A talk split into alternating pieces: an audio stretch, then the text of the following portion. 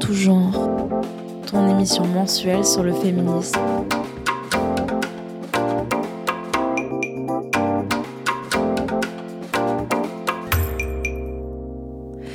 Salut, t'écoutes en tout genre et on se retrouve pour la dernière émission. Et oui, c'est déjà fini après six émissions durant lesquelles on aura parlé de plein de sujets différents avec plein d'invités enrichissants et enrichissantes.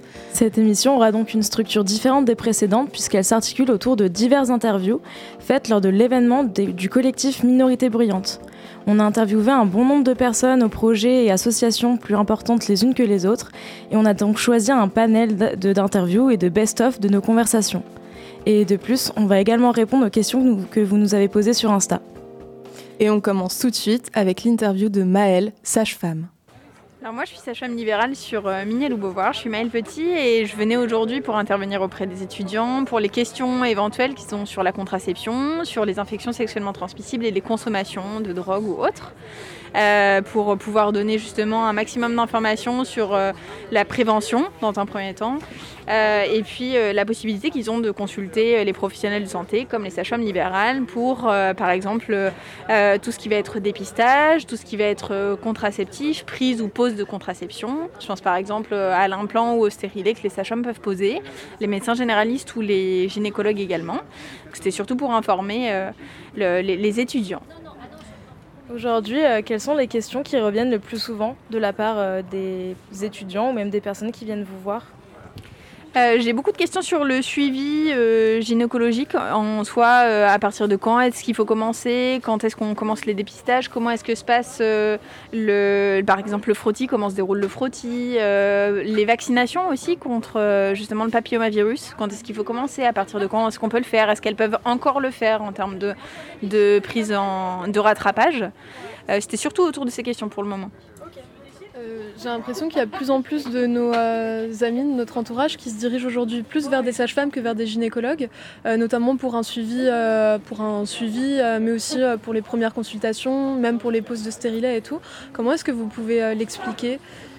Alors, il y, a plusieurs explications à ça. Euh, la première, c'est que les sages-femmes ont débuté ce type de suivi seulement à partir de 2009. Alors, ça commence à faire longtemps, mais ce n'était pas le cas des sages-femmes qui étaient diplômées avant 2009. Donc, elles ont dû se former pour faire ce type de prise en charge.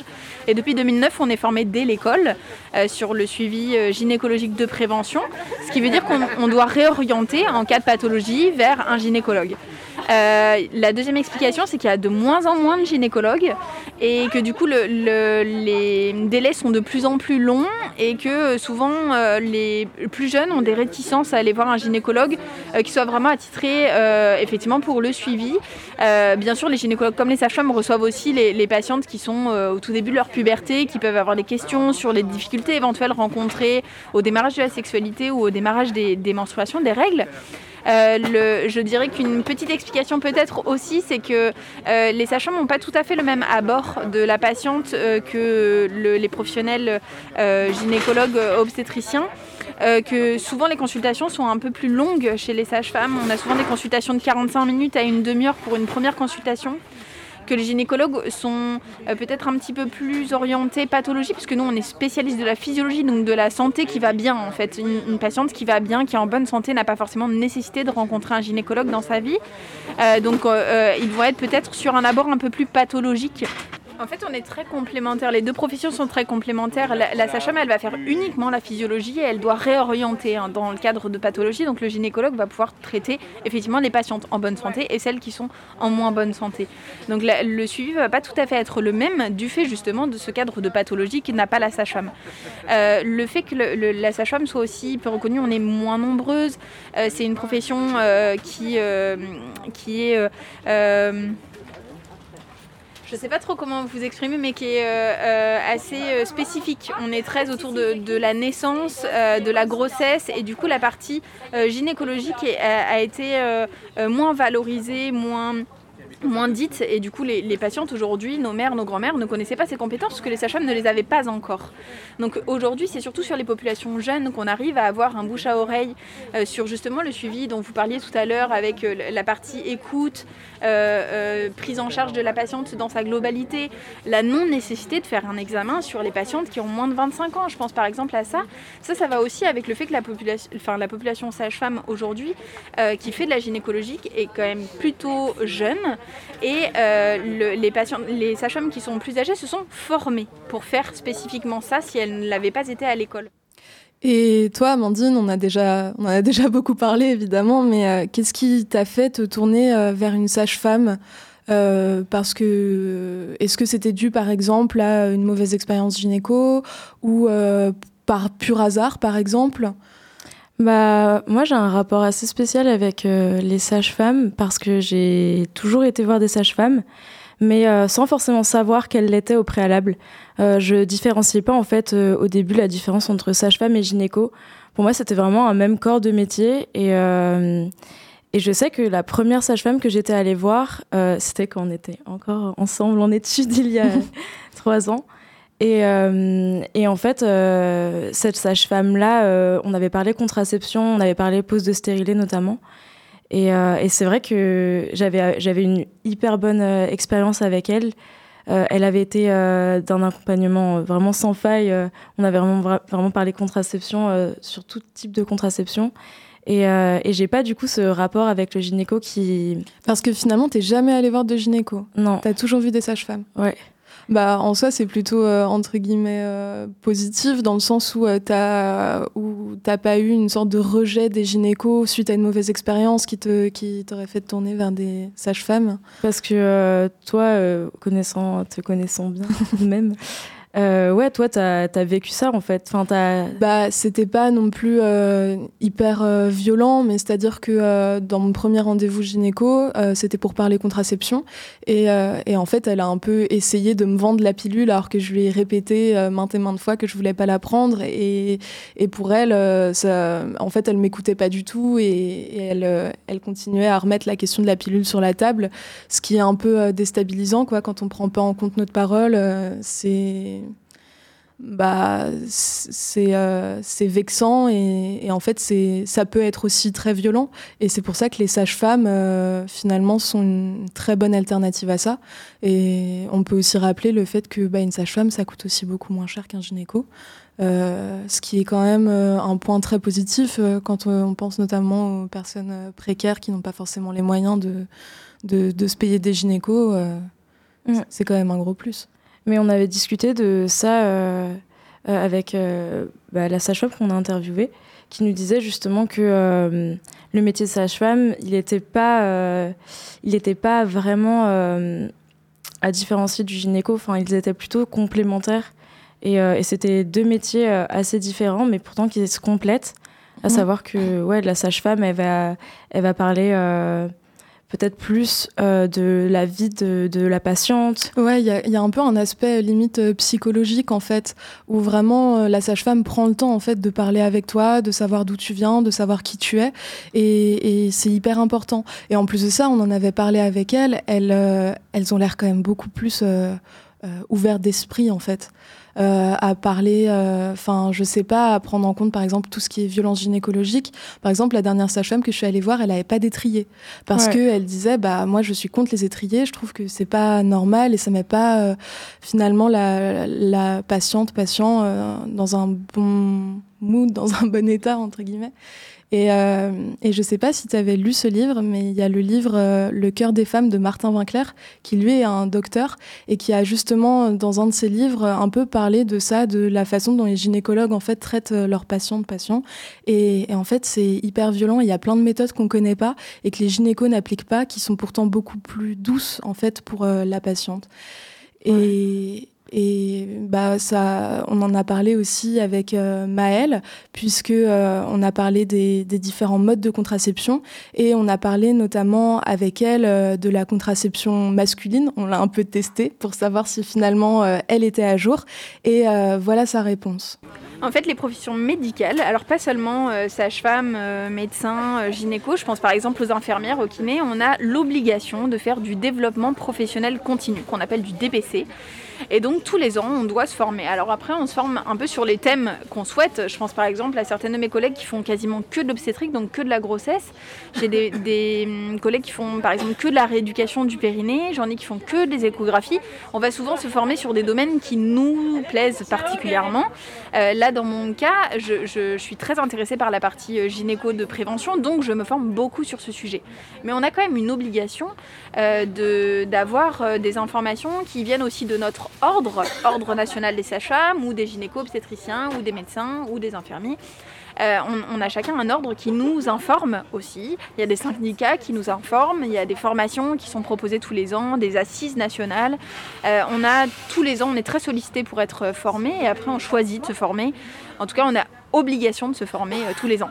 Alors sur les divers moyens de contraception, on a effectivement des informations qui nous sont euh, éditées euh, tous les ans. Euh, pour la partie slip chauffant, justement dans le cadre de la contraception masculine, on a très peu d'informations parce qu'il y a déjà très peu de commercialisation et que le peu de laboratoires qui utilisent ce type de procédé ont très peu fait valider leurs études. Donc pour l'instant, il n'y a pas de généralisation, en tout cas il n'y a pas de remboursement sécu qui ralentit fortement la l'utilisation en fait. S'il n'y a pas de prise en charge, il y a du coup beaucoup moins d'utilisation, quel que soit le moyen contraceptif utilisé d'ailleurs. Et l'État euh, a un rôle à jouer finalement. Euh, c'est ce qui est ressorti en fait de notre euh, discussion avec avec Maëlle, c'est que l'État a un rôle à jouer sur la contraception en prenant en charge par exemple le remboursement bah, des contraceptions masculines. Donc quand un gouvernement fait du féminisme washing comme celui de Macron par exemple, pour ne citer personne, en fait on veut, on c'est pas ce qu'on attend. Nous on veut voir des solutions concrètes qui passent notamment par des actions financières. Comment concrètement le gouvernement et l'État participe à la réduction de la charge mentale et à la lutte contre les violences sexistes et sexuelles. Mais si on peut parler d'une association connue du grand public qui participe à ça, c'est Nous Toutes. Bon, il y a forcément des points qui nous dérangent dans le militantisme et les positions de Nous Toutes, mais on a quand même fait une super belle rencontre lors de cette journée, à savoir Françoise, qui derrière son masque et ses lunettes nous a parlé pendant 30 minutes de ce que, de ce que faisait l'association et de ses engagements militantisme. Et finalement, ce qui nous a touchés, c'est ça. Vous militez depuis quel âge Alors ça c'est compliqué à dire. C'est compliqué à dire. Parce que vous connaissez, c'est Molière euh, ou Monsieur Jourdain, il faisait de la prose sans savoir. Je crois que c'est mon cas. Parce que. Oui, je, ouais, je crois. Mais je n'avais pas, pas conscience. Comme exemple, je vais vous dire, quand j'étais au collège, je voulais jouer de la trompette. C'était pas un instrument pour les femmes, ça. Hein. C'était pas permis. Et puis je voulais être euh, sculpteuse sur bois ou faire un métier en rapport avec le bois. Ben, c'est pareil, ça ne se faisait pas à l'époque. Et cette rencontre nous a notamment euh, fait tilt. On s'est demandé si, euh, si on, aurait pu parler d'agisme déjà dans l'émission. Et puis même, j'ai l'impression que dans notre militantisme, c'est quelque chose dont on ne parle pas beaucoup. Non, mais en général même. Ouais, même en général. Euh, et pour, euh, pour préciser ce, la définition de l'agisme, c'est en fait toutes les discriminations qui sont liées à l'âge. Et, euh, et comme on sait, ça, ça se répercute bien souvent sur les femmes et les minorités de genre.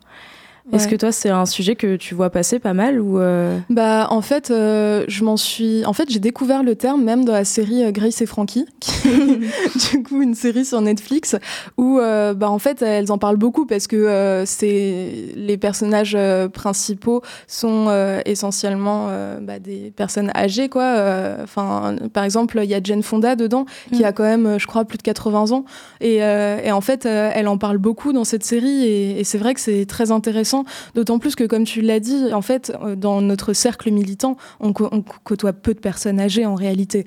Alors que pourtant, bah, c'est des personnes quand même euh, bah, qui sont riches en fait d'enseignement et, et vers qui on, doit, on doit en fait se tourner pour apprendre et aussi pour découvrir une époque qu'on ne connaissait pas et pour voir en fait euh, euh, leur vision euh, de la vie, de la société et même du féminisme. Par exemple, je sais pas, est-ce que toi tu as déjà parlé féminisme avec tes grands-mères? Bah moi c'est un truc dont j'ai jamais parlé étonnamment, avec mes grands-mères. après, c'est aussi du fait de, de, plein de facteurs, de, de nos, de nos points communs, etc. Et, euh, et je pense pas que euh, qu'elles euh, qu'elles étaient. Enfin, je sais qu'elles n'étaient pas euh, militantes féministes, mais c'est forcément un, sujet qui les a touchées au même titre que ça touche toutes, toutes et tous. Et, et ouais, c'est un sujet que j'aimerais bien discuter, mais même pas forcément avec ma grand-mère, mais avec des personnes âgées, mmh. qu'elles soient grand-mère ou pas d'ailleurs. Et, et, ouais, ce serait trop chouette de pouvoir se tourner auprès de, personnes euh, déjà qui ont vécu, euh, je sais pas, le militantisme des années 70. On attend à apprendre de, ces militantes-là. Ouais, mais en même temps, euh, c'est bizarre parce que j'ai l'impression que c'est un peu à double tranchant. D'un côté, on a beaucoup à apprendre, et d'un autre côté, je sens qu'on est déphasé. Enfin, que, enfin, qu'on est déphasé dans le sens où c'est pas les mêmes, c'est pas les mêmes féminismes en fait. Ouais. Et que nous, on est peut-être dans, peut-être plus radicale, mais en même temps, elle aussi, à l'époque, pour elle, c'était radical euh, ce qu'elle faisait. Mais euh, je sais pas, peut-être plus intersectionnel, en fait, finalement. Et, et c'est. En soi, les luttes ne sont plus les mêmes. On, on cherche plus à obtenir les mêmes choses. Oui, c'est vrai, c'est ça. On se bat plus pour la même chose. Et euh, c'est vrai que notre lutte est vraiment plus inclusive, j'ai l'impression. Ouais. Je pense pas que dans. Enfin de ce que j'ai lu dans les années 70, euh, enfin, tout le mouvement MLF, euh, c'était des luttes qui se tournaient beaucoup vers les femmes, mais on parlait très peu des minorités de genre, par exemple. Ouais, alors qu'elles existaient aussi, quoi. Ouais. Et toi, est-ce que tu penses qu'à, je sais pas, dans 50 ans, euh, tu seras encore militante?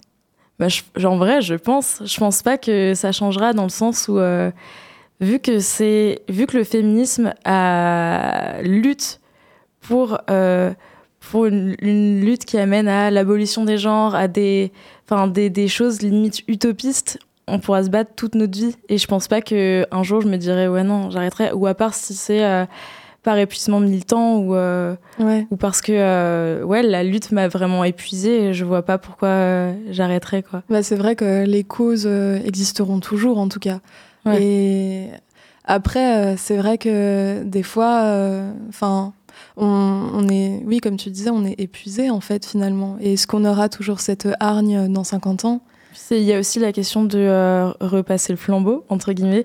Est-ce qu'à 50 ans, on se sentira encore légitime de parler militantisme, euh, d'être euh, féministe, de se battre pour certaines causes? Ou alors est-ce que euh, il s'agira de laisser parler euh, des personnes plus jeunes qui sont peut-être plus impactées mm. bah, Par exemple, Françoise, elle, enfin, je pense que c'est une personne, si on avait continué à parler, qui, qui aurait été curieuse en fait de savoir notre féminisme à nous, d'apprendre, je sais pas, des nouveaux termes par exemple et en fait, je pense que le tout, c'est pas de se demander si on sera toujours féminisme, féministe, c'est de savoir si on sera toujours euh, ouvert d'esprit, en fait. Et qu'on sera toujours euh, euh, prête à, échanger et à apprendre. En fait, c'est ça, c'est finalement la soif d'apprendre qui, qui permet de rester ouvert, ouverte. Et toi, tu sais quand tu as commencé à être féministe? Parce qu'en vrai, c'est une vraie question. Là, actuellement, on, bah, on est militante euh, bah, depuis quelques années. Là, on a lancé notre émission. Mais tu sais quand ça a commencé? Bah, en fait, j'ai pas eu vraiment de déclic en tant que tel, mais je sais que c'est assez vieux. Ça date quand même depuis la cinquième, quatrième, et ça a commencé vraiment quand j'ai commencé à, lire euh, Mademoiselle, le webzine euh, féministe. Et, et c'est vraiment ça finalement qui m'a qui m'a marqué et, et qui m'a euh, comment dire, lancé dans cette lutte. lancé dans cette euh, grande lutte infinie. On va vous laisser avec une petite pause musicale. Euh, c'est maintenant. Alors, quelle musique aimerais-tu qu'on passe dans la prochaine émission? Alors, c'est dur comme question. Une musique, je pense à une artiste qui est pas très connue, qui s'appelle Priya Raghu qui est euh, sri-lankaise, parce que je suis d'origine sri-lankaise, donc forcément euh, ça me touche, parce que notre communauté n'est pas très visible. Et euh, du coup, la chanson, elle a fait une chanson avec Jungle, qui sont assez connus, qui s'appelle Goodbye My Love.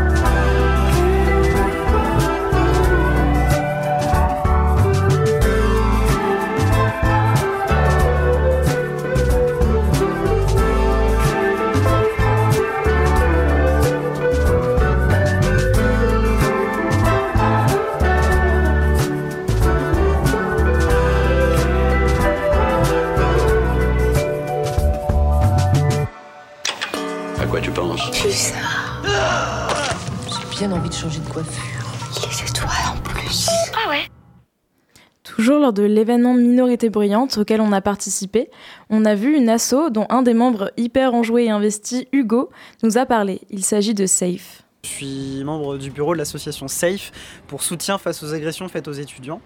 Euh, donc notre association euh, a pour but euh, de lutter contre les discriminations et contre les violences sexistes et sexuelles dans le milieu étudiant. on se donne plusieurs missions. former, former les étudiants, donc former nous des bénévoles, des membres actifs, et aussi former des bureaux d'association. faire, des, faire des permanences dans des soirées étudiantes avec des, des, bénévoles à nous qui sont complètement formés à la prise en charge d'auteurs et de victimes de violences sexuelles. Voilà. Et puis aussi bah, des ateliers de prévention comme aujourd'hui. Non, sinon ce qu'on fait dans les soirées, en fait, c'est comme je disais, voilà, on a deux bénévoles qui restent en permanence avec, euh, avec euh, des magnifiques gilets de sécurité euh, bleu turquoise et des loupiottes bleu turquoise, histoire qu'ils soient repérables partout, à n'importe quel moment de la soirée, même, même à partir du moment où la nuit est tombée. on a aussi des téléphones sur place où les gens peuvent nous contacter, donc on affiche des affiches un peu partout dans l'événement, même si c'est des événements sur plusieurs, sur plusieurs jours, euh, avec les numéros de téléphone euh, où les gens peuvent nous contacter. Donc vous pouvez contacter SAFE avec le compte Facebook Soutien face aux agressions faites aux étudiants, le Insta AssoSafe et aussi retrouver le lien avec la carte virtuelle euh, de l'asso donc où se trouve leur adresse mail et les moyens pour adresser pour adhérer à l'asso. l'asso elle compte aujourd'hui 40 bénévoles et 150 adhérents et adhérentes. Ce genre d'assaut est vraiment hyper importante et d'autant plus au regard de l'ampleur des agressions dans les soirées. Euh, on va en parler, on a notamment un témoignage, mais c'est vrai que nous, euh, habitants en Poitiers, on a aussi pu euh, le constater, et notamment du nombre de victimes droguées. Afin d'illustrer nos propos et donc de mettre en lumière cela, on va recueillir le témoignage de Camille, que l'on remercie pour sa confiance. Je m'appelle Camille, j'ai 21 ans, je suis en école de commerce et j'ai été droguée à mon insu à une soirée organisée par une association de l'école. Un jeudi soir, euh, classique, euh, je vois mes copains un peu avant d'aller à la soirée. Je décide de pas boire parce que je travaillais le lendemain et euh, j'ai dû boire une bière, quelque chose comme ça. on va à la soirée, je vais au bar prendre un verre de soft et, et en fait, je rejoins mes copains et à partir de là, c'est le trou noir. je me souviens qu'avant d'avoir tout oublié, j'arrivais plus à parler. Euh, mes amis m'ont dit qu'ils avaient l'impression que j'avais fait un AVC, enfin ma bouche était toute tordue, j'arrivais plus à m'exprimer. Euh, la sensation d'être incapable de bouger, de gérer mon corps, j'avais absolument plus aucune force.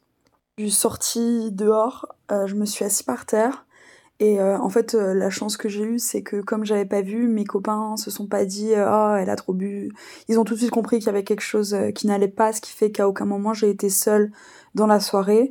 Euh, ça devenait tellement euh, ingérable qu'ils ont appelé euh, les secouristes qui étaient sur place lors de cette soirée.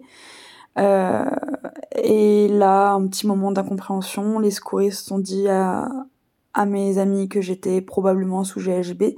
J'ai commencé à vomir énormément et ils m'ont déposé chez une amie à moi. Donc encore aujourd'hui, hein, je comprends pas pourquoi ils m'ont pas amené tout de suite à l'hôpital. Euh, mais bon, il me dépose chez une amie à moi euh, qui va, elle, m'emmener par la suite à l'hôpital pour faire des tests. Euh, faut savoir que c'est encore euh, très flou. J'ai eu pas mal de pertes de mémoire. Euh, je transpirais énormément. je me suis fait pipi dessus. Enfin, c'est honteux alors que ça devrait pas l'être, hein, mais j'ai honte de cet état dans lequel ça m'a mise. Euh, donc les tests ont euh, prouvé que c'était bien du GHB. Euh, le lendemain, tout est très flou. Euh, j'ai dormi énormément, énormément. Incapacité de d'utiliser mon corps normalement. Enfin, c'est mes potes qui me donnaient à boire, quoi. J'étais incapable de tenir mon verre. et puis vraiment, ces trous de mémoire assez assez effrayants en fait, qui ont duré. J'avais l'impression que c'était très flou, même le lendemain dans la soirée. J'ai fait remonter ça à mon école, euh, j'en ai parlé. Euh, ils ont dit qu'ils allaient mettre en place euh, des solutions. la vérité, c'est que même en étant averti, il n'y a pas de solution miracle. Le problème, c'est qu'il y a eu un énorme manque de communication. Moi, je suis partie à cette soirée en me disant, de toute façon, enfin, je n'ai jamais eu peur puisque c'était dans le cadre de l'école, avec l'idée qu'on te dit que t'es dans une famille et, et c'était jamais arrivé. Enfin, de ce qu'on me disait. Euh, parce que les gens n'en parlent pas, parce que comme c'est au sein de l'école, c'est un petit peu tabou. Et ça, c'est un vrai problème. Donc euh, voilà, je l'ai fait remonter. Maintenant, euh, j'essaye ben, d'en parler un minimum, même si ça reste difficile. au début, je voulais pas en parler à mes parents parce que j'avais peur de les inquiéter. Euh, et puis c'est mes amis qui m'ont dit qu'il fallait que je le fasse, euh, ce que je ne regrette pas du tout, mais c'est vrai que l'idée de perdre sa liberté par leur inquiétude, qui se demande tout le temps où je suis, si je suis rentrée, c'était vraiment euh, effrayant pour moi de, de, perdre ma liberté. Et au final, ça n'a pas été le cas, même s'ils ont été bah, profondément choqués. Je pense que le plus gros impact que ça a eu sur moi, ça a été la perte de confiance en les gens parce que, euh, enfin, je suis peut-être un peu naïve, mais j'ai toujours eu extrêmement confiance dans les gens. J'ai pas peur. En général, quand je sors, quand je rentre tard euh, chez moi toute seule, j'ai jamais eu peur parce que j'ai tendance à voir euh, le positif chez les gens et me dire que le monde est pas si mauvais que ça et en fait, il y a eu une vraie désillusion euh, après ce qui s'est passé. J'ai commencé à avoir peur, à plus vouloir aller au bar, à avoir peur quand il faisait nuit, quand je me retrouvais seule, ce qui m'était jamais arrivé. Et euh, maintenant, ça va mieux parce que euh, je me suis forcée à sortir et à me confronter à ça. Mais ouais, il y a eu une vraie désillusion et une perte de confiance chez les gens. Il y a toujours ce côté où on se dit que ça arrive qu'aux autres et puis le jour où ça t'arrive à toi, tu reviens même à, à te remettre en question, euh, moi, au début, avant d'avoir les résultats de la prise de sang, je me suis dit non mais en fait euh, Camille, ça se trouve t'as bu, ça se trouve, euh, enfin c'était toi quoi. Et, et non, mais oui, bien sûr que ça a changé ma, ma, ma façon de considérer les soirées. Enfin, je suis pas prête de, de boire au point d'être ivre avec des gens que je connais pas parce que parce qu'avant j'en avais rien à foutre et maintenant maintenant j'ai peur. On te remercie Camille à nouveau pour ton témoignage et pour ta confiance. Et surtout, pensez à vous acheter des capotes de verre. La nuit, la nuit des fantômes de toi m'emporte soudain,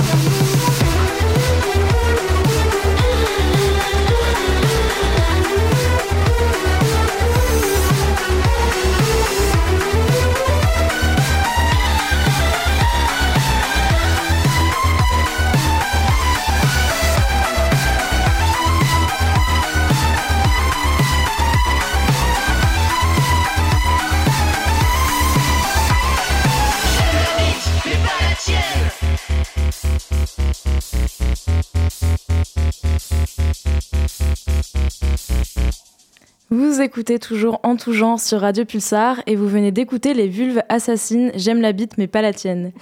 Et on continue notre petit tour des assos rencontrés lors de l'événement Minorité Bruyante. Et on a fait la belle rencontre de Transmission 86. Salut, est-ce que tu peux nous présenter ton association et euh, ce pourquoi tu es ici aujourd'hui? Alors, l'association c'est Transmission 86. C'est une association basée sur Poitiers qui agit dans tout le 86 euh, par et pour les personnes trans. On a deux axes principaux. Premier axe, c'est euh, accompagner les personnes trans, euh, soutenir. Donc ça peut être plein de choses. Ça peut être les aider à trouver un logement si elles sont à la rue. Ça peut être les aider à comprendre qu'elles sont trans. Ça peut être tout un tas de choses assez variées ou simplement les aider à rencontrer d'autres personnes trans. Euh, et notre deuxième grand axe, c'est euh, de la sensibilisation. Donc euh, dans ce cadre-là, on fait de la vulgarisation sur les réseaux sociaux. On fait aussi, on donne des formations, on anime des jeux. Et du coup, c'est dans ce cadre-là qu'on est là aujourd'hui. On a des petits jeux qu'on a amenés pour pouvoir les vendre, mais aussi pour pouvoir les animer. Et euh, dans cette association, vous êtes, euh, vous êtes combien de bénévoles euh, approximativement les bénévoles, hmm, je sais qu'on est au niveau des personnes qui sont dans l'assaut, on est assez nombreux, on doit être une cinquantaine, mais les gens vraiment investis et qui font vraiment des trucs et qui sont vraiment là à tenir l'assaut, on est trois. C'est ce que j'allais faire la blague, c'est limite à trois. C'est pas une blague, on est vraiment trois. Et aujourd'hui, euh, est-ce que quand vous faites de la sensibilisation, vous trouvez que les gens, je ne sais pas si votre public est plutôt jeune, le public auquel vous vous adressez, mais est-ce que vous trouvez que les gens sont plutôt éduqués ou pas du tout, où il faut repartir de zéro, entre guillemets? Aujourd'hui ou de façon générale euh, Je veux dire aujourd'hui, ce jour aujourd'hui ou euh, De façon générale. ok. Euh, Bah ouais, ça, ça va dépendre en fait de quel événement on est en train de faire. Euh, parce que par exemple quand on quand on accompagne des personnes concernées, euh, parfois on accompagne des personnes qui savent qu'elles sont trans depuis très longtemps et qui du coup euh, ont pas forcément besoin qu'on leur explique les bases. euh, mais on accompagne aussi des personnes qui n'ont pas forcément entendu parler de des termes, etc. Et euh, euh, dans ces cas-là, effectivement, on voit bien que, enfin, il n'y a pas du tout d'informations disponibles, enfin à l'école par exemple. Euh, et quand on fait des petites formations, etc., là on voit vraiment, bon, les gens ne savent pas en fait. Il y a encore beaucoup, beaucoup de gens qui confondent les hommes trans et les femmes trans. Beaucoup, beaucoup de gens ne savent pas que les personnes non binaires existent. Euh, donc, euh, en fait, euh, il y a finalement assez peu de gens qui euh, ont accès à toutes les ressources qu'on essaye de mettre en avant. Et du coup, les écoles sont en recherche bah, de, euh, d'éducation. euh, ouais, c'est ça, d'éducation. En- pour l'instant, en école, on n'en a pas fait trop, mais ça, ça arrive quand même qu'on soit contacté. Mais souvent, quand on est contacté, c'est plus par des organismes euh, qui sont concernés ou, euh, par exemple, le planning familial nous a nous contactés pour qu'on les forme. Euh, donc c'est assez chouette, mais c'est vrai que c'est souvent des gens qui sont déjà un peu sensibilisés qui vont venir vers nous. Mais pas que, hein, pas que. euh, mais oui, c'est sûr que les petits lycées cathos euh, privés ne nous contactent pas. On voulait justement consacrer une émission à la transidentité, vraiment une émission entière à, cela, et finalement on n'a pas eu le temps, ce qui est vraiment dommage. Mais en tout cas, vous pouvez vous tourner vers Transmission 86 sur leur Instagram du même nom. Et, et d'ailleurs, si vous ne le saviez pas, il existe la dinette, qui est un moment d'échange entre personnes queer qui a lieu tous les mercredis à 17h à l'envers du bocal. En tout genre, ton émission mensuelle sur le féminisme. Nous, on est le planning familial, donc euh, c'est une association euh, à l'échelle euh, là où du de Poitiers, mais on a une échelle nationale, on est dans toute la France, donc pour combattre les, violences sexuelles, mais aussi pour informer sur les avortements, l'IVG, la contraception. On fait beaucoup d'animations en- dans le scolaire justement pour, pour parler pour tout ce qui est en rapport avec les cours d'éducation à la sexualité, que sais ne s'appelle plus comme ça, mais ça s'appelait comme ça pour moi, donc je j'arrive plus à savoir le nom maintenant. Mais en gros, oui, pour, pour dire au collège, lycée, ben, tout ce qui est ouais, les violences sexistes, sexuelles, les stéréotypes de genre, tout ce qui est accès à la contraception et tout ce qui est accès à, l'avortement quoi. voilà, en gros, ce qu'on fait, ce qu'on fait, mais pas que, parce que justement, nous, ça nous, en venant ici, on s'est dit que c'était une bonne chose pour qu'on montre que le planning familial, c'est pas que bah, avortement, contraception, c'est qu'on s'intéresse aussi aux questions LGBT, euh, LGBT+, trans et tout, que c'est euh, des questions qui sont en train d'arriver dans, les plannings familiaux, où on reçoit aussi, on peut recevoir des personnes, des personnes LGBT qui ont subi des violences ou des personnes trans euh, qui ont elles-mêmes qui ont, elles-mêmes subi ou sont dans leur parcours de transition. Et donc nous aussi, on les accueille, soit pour les réorienter vers des assos qui pourront les aider à trouver un endoc ou autre chose dans leur parcours, ou juste pour qu'elles partagent, qu'elles ont besoin de parler. Justement, nous, on est beaucoup une écoute. Donc, euh, donc on est là aussi pour ça. et vous, vous êtes bénévole, mais il y a aussi des médecins euh, et des sages-femmes qui travaillent au planning familial Non, il ne faut, pas confondre le planning familial et le centre de planification. le centre de planification, parce que certains plannings familiaux en France ont les deux assemblés. Mais euh, à Poitiers, on ne l'a pas. À Poitiers, on est vraiment que des bénévoles. Il n'y a même pas de salariés, parce que aussi les plannings familiaux peuvent avoir des salariés qui, qui travaillent. Nous, on est vraiment au planning de, Poitiers, on n'est que des bénévoles. Et on n'a pas le centre de planification au sein du planning familial. Le centre de planification de Poitiers, il est au CHU. Et donc c'est vraiment deux entités différentes. Nous, on est une association féministe et eux, là, ils sont vraiment, euh, c'est vraiment des médecins ou des sages-femmes pour avorter. C'est vraiment deux entités différentes. D'accord, donc c'est pas la même chose. Et par exemple, euh, le planning familial, je me trompe peut-être, mais c'est financé par des subventions de l'État? Euh, mais donc, euh, c'est pas le cas de votre association, c'est le cas du centre non, de nous aussi, on a, ah, des on a aussi des subventions de la mairie, de l'État, de la région. On a des subventions parce qu'on est une association.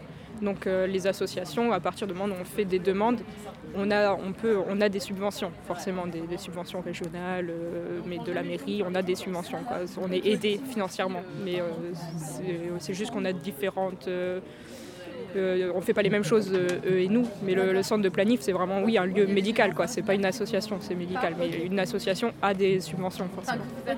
Et euh, aujourd'hui euh, il y a évidemment un enjeu avec l'élection présidentielle qui arrive.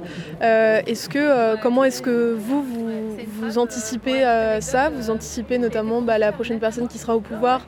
Et on sait qu'il y a certains candidats candidates qui ont décidé bah, qui veulent tout simplement supprimer le planning familial. Euh, comment est-ce que vous, vous anticipez ça ouais, bah Forcément, nous, on lutte contre ces candidats-là. Notre planning, je ne sais pas si vous le savez, il a été vandalisé. Euh, il, alors, il, a été vandalisé l'année dernière. Des anti-avortements ont collé des, euh, des, des, des, tracts sur nos fenêtres contre l'IVG. Et donc nous, on est vraiment dans cette lutte. Quand il y a des manifs, on y va, on montre qu'on est là et qu'on n'accepte pas euh, des candidats d'extrême droite, de droite, qui veulent revenir, euh, revenir là-dessus.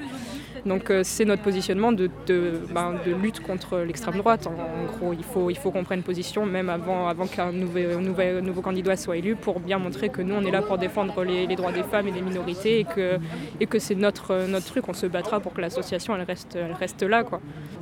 Éric Zemmour, s'il arrive au pouvoir, euh, forcément, il va, couper des subventions. Si on se place sur, euh, euh, des, endroits très concrets, à Béziers, quand il y a eu un maire Les subventions à des associations de, de, gauche ou féministes ont été coupées. Laurent Vauquier aussi à Lyon, à la région, il a coupé des subventions.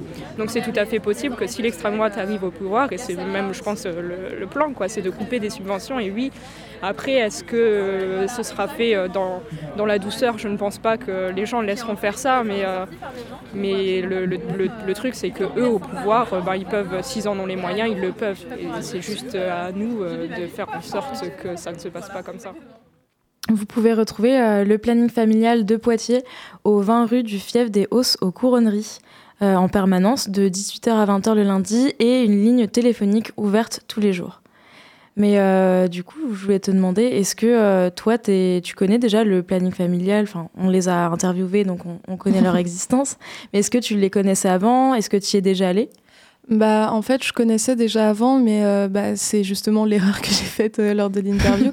c'est que je pensais qu'en fait, tous les plannings familiaux avait euh, justement des médecins euh, et qu'en fait on pouvait pratiquer par exemple des avortements dans n'importe quel planning familial.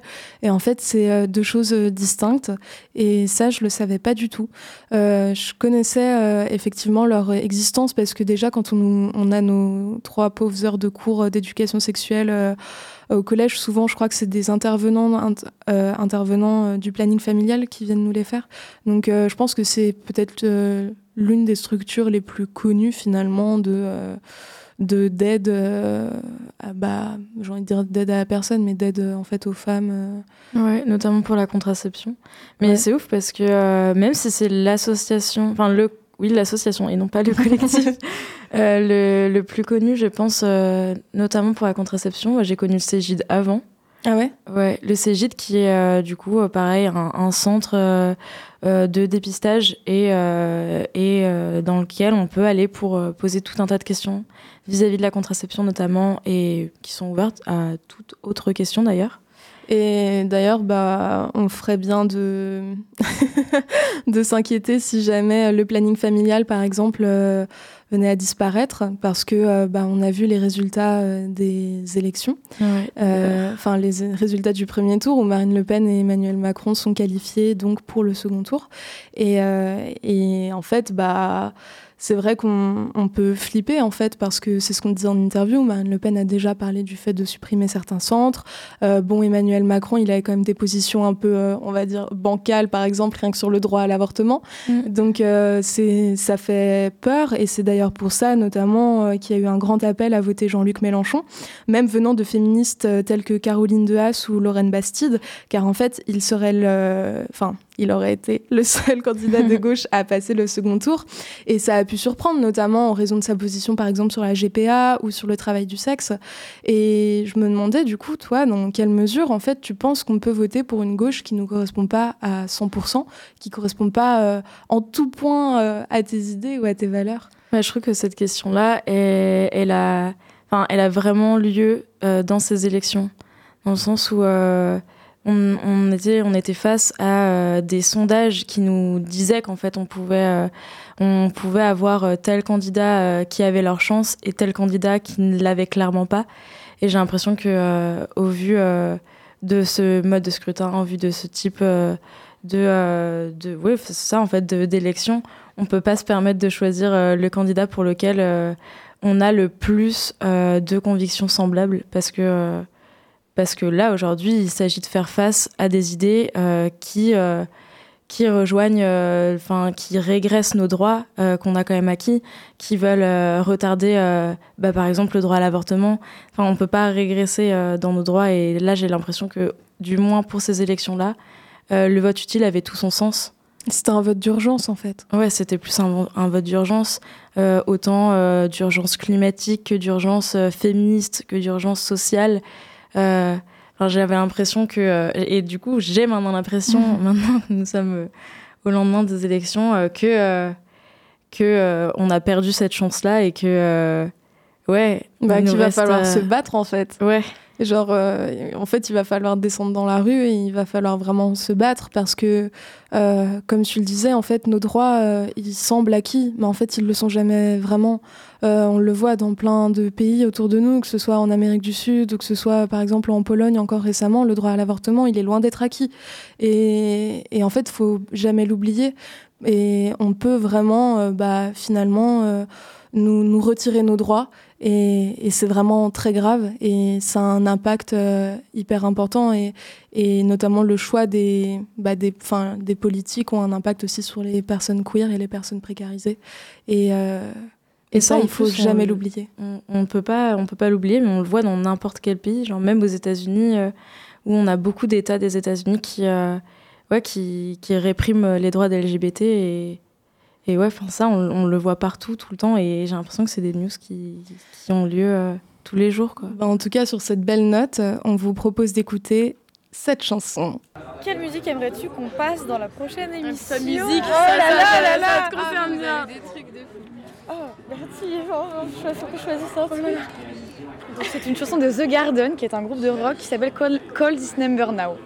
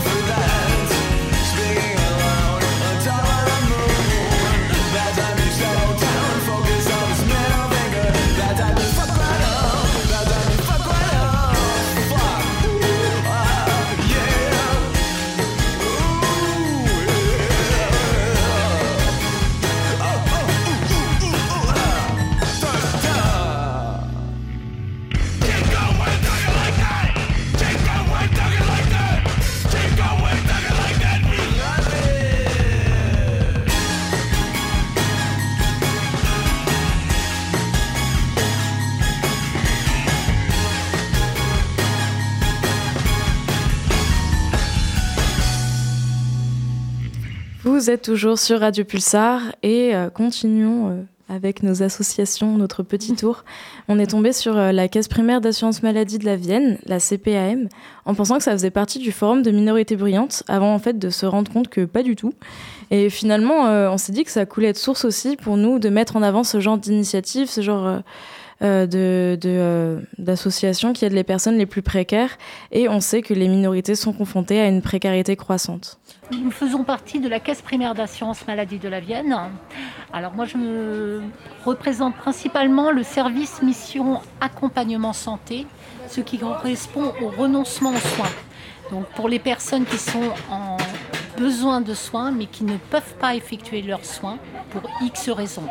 Par exemple, une personne qui est seule avec des enfants, qui a des difficultés financières pour, euh, mettons, avoir des prothèses dentaires, on peut l'accompagner et essayer d'envisager des solutions. Ou bien ça peut être une personne qui arrive dans le département, qui ne connaît personne et qui est un peu isolée. On peut l'accompagner, par exemple, pour trouver soin, alors un dentiste, un opticien, etc. Voir les problématiques que la personne a. Donc on fait un premier contact, on voit les problématiques avec la personne et on envisage ce qu'on appelle un plan d'accompagnement personnalisé en fonction de la personne.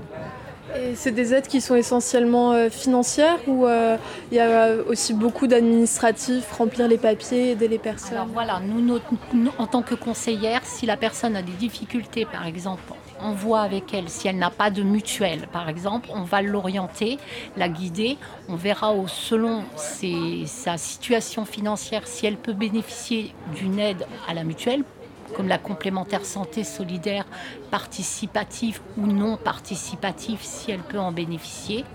Et donc euh, notre mission est euh, globale, c'est-à-dire que euh, ce n'est pas uniquement financier. Ça peut être, comme je vous disais, un problème de transport. On va essayer de trouver une solution avec euh, l'assuré si elle souhaite bénéficier, mettons, d'associations de transport ou des choses comme ça, si ça rentre bien dans sa situation. Il suffit que la personne qui a besoin d'être accompagnée, si elle a un compte amélie.fr, on lui conseille d'envoyer un message par sa messagerie en expliquant sa situation brièvement, en disant bah, je souhaiterais être recontactée par rapport à des problèmes de soins. Elle sera recontactée en principe si nos collègues euh, voilà, nous, nous le font savoir entre 48 et 72 heures. Bon, on a beau adorer les assos, la CPAM, en réalité, c'est un organisme public. Et vous pouvez d'ailleurs la contacter par le 3646 et par les professionnels de santé qui sont au courant du service, comme beaucoup d'assos, comme par exemple la Croix-Rouge ou alors Pôle emploi. Alors là, c'était le point un petit peu administratif. Et finalement, à côté de ce stand CPAM, se trouvait le stand d'aide. On fait partie de l'association AIDE, qui est une association de lutte contre le VIH, euh, SIDA et les hépatites, et de façon plus, globala- plus globale euh, de la santé sexuelle. Et également de tout ce qui est discrimination aussi qui sont liées autour de ces questions. On fait différentes actions, on a, des permanences euh, à notre local fixe, et après la particularité de AIDE depuis toujours, c'est d'aller vers les publics les plus vulnérables à ces, infections. Donc on se déplace, on a notre petite camionnette et on se déplace là où, où on sait qu'il va y avoir des, des populations qui vont être plus susceptibles d'être en, contact avec, les, ces virus en question. Parce qu'on sait que ce sont des populations qui ont moins facilement accès à l'information. Des étudiants, euh, comme euh, tu disais, les étudiants lambda, euh, ils vont aller sur Internet, ils vont aller s'in- s'informer, ils savent où aller. Quand vous débarquez dans un pays où vous ne maîtrisez pas forcément la langue et tout ça, déjà administratif c'est compliqué. Euh, là, il y, a vraiment, il y a vraiment des choses à faire. Et dans la précarité, bien souvent, les gens euh, nous disent euh, bah, ils, ont plutôt, euh, en tout cas, ils s'inquiètent plus de ce qu'ils vont mettre dans leur frigidaire que, d'aller prendre un rendez-vous chez le médecin. Donc nous, on va vraiment vers ces populations parce qu'on on les informe et on leur propose des choses de. Enfin, tout est gratuit hein, chez nous, que ce soit les, préservatifs, les dépistages. Et après, on, peut les accompagner aussi vers le soin. Donc euh, c'est vraiment, euh, c'est vraiment important euh, d'aller euh, vers ces populations. C'est euh, aussi un thème d'ailleurs que l'on a évoqué lors de la première émission consacrée à l'éducation sexuelle, mais sur laquelle finalement on n'est pas tant revenu. Bah, Il nous avait notamment parlé euh, de la baisse euh, de cas détectés de VIH pendant la crise Covid, euh, du- donc due à la diminution euh, du nombre de tests réalisés. Et ça, justement, on en avait un peu parlé euh, dans, dans notre émission euh, sur euh, bah, la crise Covid et ses actions, ses euh, conséquences sur les personnes minorisées. Et même de manière personnelle, euh, il constate qu'il y a une perte de connaissances, notamment euh, du VIH et de ses biais de transmission tels que la salive. Et leur action, elle a lieu, comme il l'a dit, pour les personnes minorisées et surtout précaires. Aide intervient dans les CROUS, par exemple, où la population est plus précaire, et se dirige aussi davantage vers les populations immigrées. Et à présent, on vous propose d'écouter une super musique. Pull Up de Bumper, j'ai essayé de faire mon meilleur accent, euh, de Grace Jones.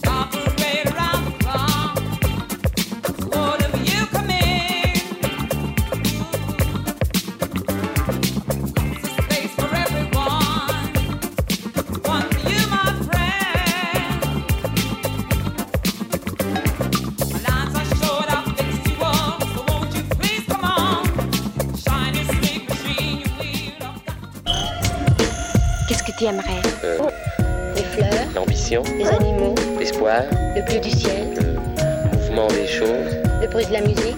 les accidents. Pas moi. Quoi encore, c'est pas moi. Tout. Un tout Tu sais C'était en tout genre et c'était notre dernière émission et on voulait remercier les personnes qui ont travaillé avec nous, Dorian à la Sono qui nous supporte depuis le début, Angèle et Pauline qui ont beaucoup participé avec nous euh, surtout au début des émissions et no- notamment et bien sûr à Radio Pulsar aussi qui nous permet de nous exprimer sans filtre. On a besoin de plus de médias comme celui-ci. Et d'ailleurs, on fait un petit euh, appel à projet puisque c'est notre dernière et bah en fait, on c'était la, la seule entre guillemets euh, émission féministe 100% Pulsar et on aimerait bien euh, que des personnes euh, se motivent pour euh, elles aussi créer leur émission, euh, parler féminisme pour toujours éduquer, changer les mentalités parce que c'est par l'éducation et par les médias que les choses changeront. Alors si vous avez des questions, vous pouvez aller nous contacter sur notre Instagram en tout genre. Et puis euh, surtout, euh, n'hésitez pas, lancez-vous.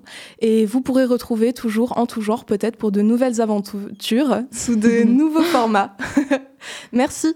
Ciao. En tout genre, ton émission mensuelle sur le féminisme.